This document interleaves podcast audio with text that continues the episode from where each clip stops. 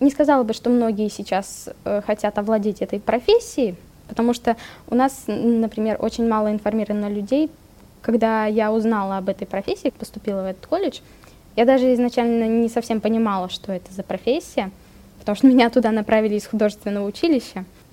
Позже я уже прониклась этой профессией, это реально мне понравилось. Это, ну вот мое. Это очень приятно, когда о тебе пишет кто-то из какого-нибудь, там, не знаю, из Петербурга, из Москвы, из Казани, из Красноярска да, даже.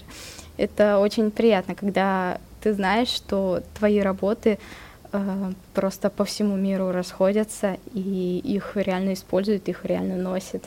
Это безумно приятно.